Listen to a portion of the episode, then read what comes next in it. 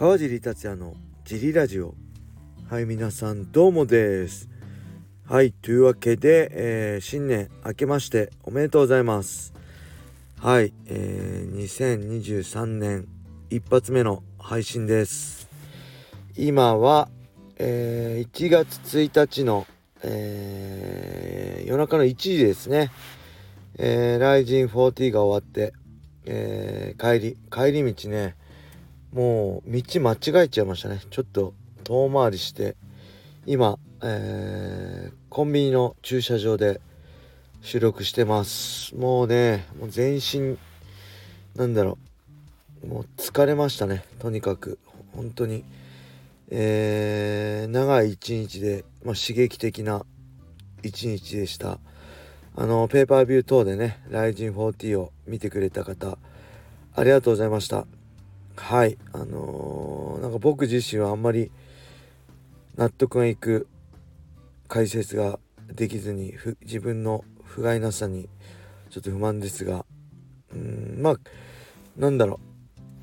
試合もね、えー、みんな頑張ってましたけどやっぱりねこの海外のファイターがね入ってきて、えー、まあ元谷選手はね勝ってくれたけど所選手だったりヘビー級のね須田遼選手だったりが、えー、そこのね壁にぶち当てぶち当たる姿を見てやっぱりね、あのー、悔しかったし、まあ、何よりも雷神ねベラトール対抗戦ですよね。これに尽きるんじゃないでしょうか。まあそれまではねあの結構 KO1 本が多くてねあのすごい神がかった試合だったんですけどそこは全部判定だったんですけどこの全部がねすごい試合でした。どの試合もあのー、ね見てる人の引きつけるような素晴らしい試合だったんですけどやっぱり結果としてね、えー、ライジンの5敗全敗はねもう正直悔しかったですね。あのー、実況中もなんか本当本当だったね解説者として。公平な立場で解説しなきゃいけないんですけどやっぱりねあのー、オープニングあの対抗戦のオープニングを見てねあのー、すごかったですね。あの2007年のねプライド、えー、USC のねスーパーボールから始まった15年後の2022年ライジョン男祭りねあなるほどここにつながってるんだと思って一気にね感情にしすぎてねなんかほんとなんだろ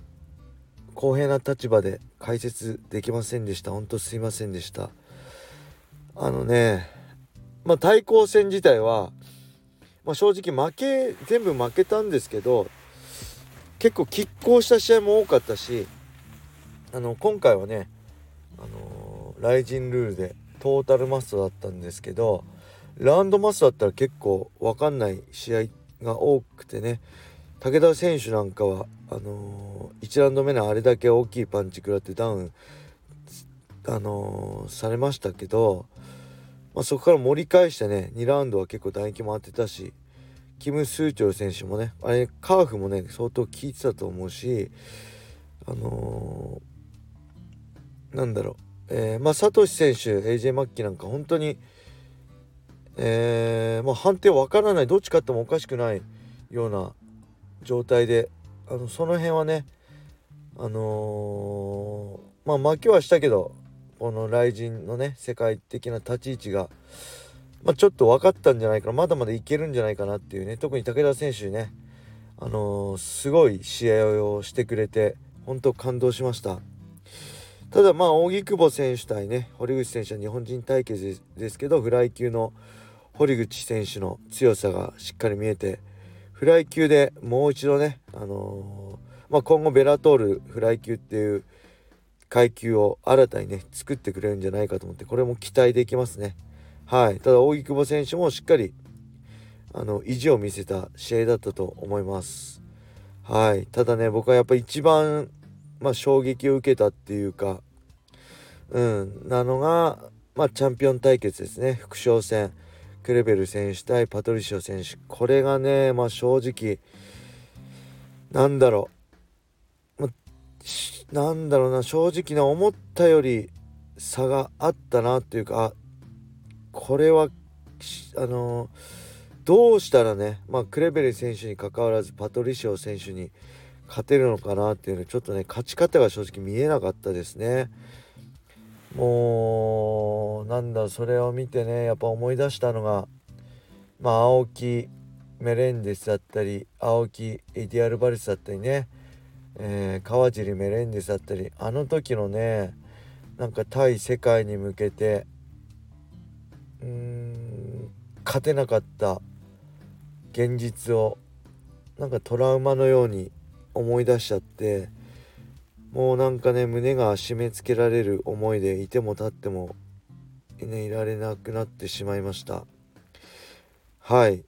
まあそれがまあ正直なところです。ただ本当に、えー、これで終わりじゃないと思うので来年もねあ今年ですねごめんなさい。2023年今度はねベラトールに乗り込む形でまた対抗戦があると思うのでそこにライジンファイターのねまた戦いを期待したいと思います。そしてまあ今回ねあのー、ベラトールファイターの本気が半端なかったですね。あのー、ほんと祭りの雰囲気じゃなかったですよね。しっかり勝ちに来てた来てたしあの入場から入場のコスチュームといいねあのー、なんだろう本当に勝ちに来たなっていう思いが伝わってきてあの気が引き締まりました。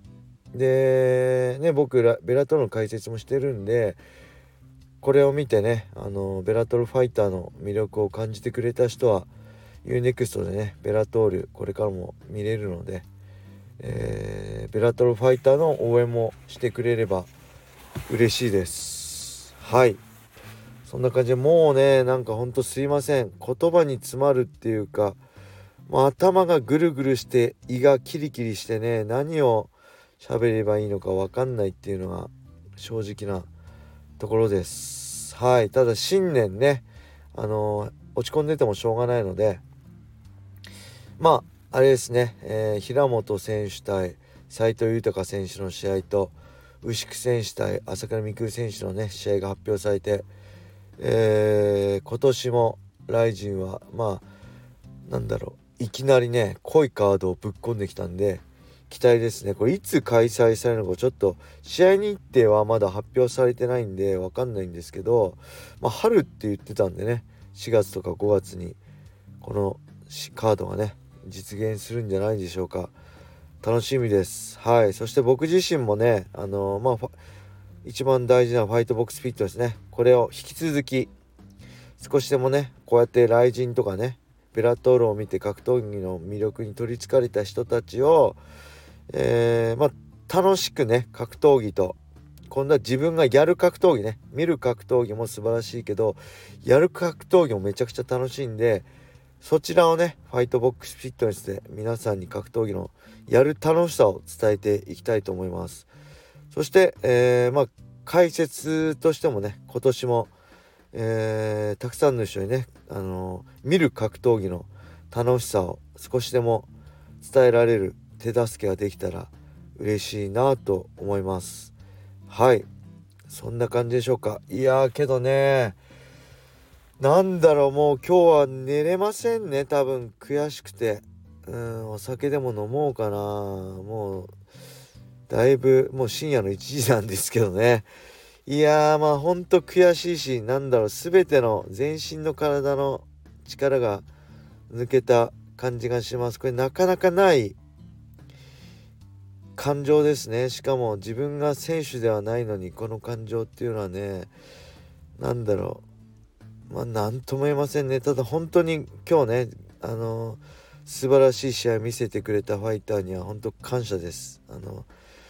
あ昨日ね、えー、大晦日。本当にありがとうございました。やっぱこれがあるからねあのいつも言いますけどなんかこの残酷さこそが格闘技の美しさだと僕は思うので引き続きねあのー、まあ希望と残酷まあ残酷な結果が僕らの目の前に現れたと思いますけどここで終わりじゃないんでもう一回僕たちもねファンも、えー、選手も今年に向けて頑張っていきましょう。はい。そんな感じです。ありがとうございました。それでは皆様今年もよろしくお願いします。またね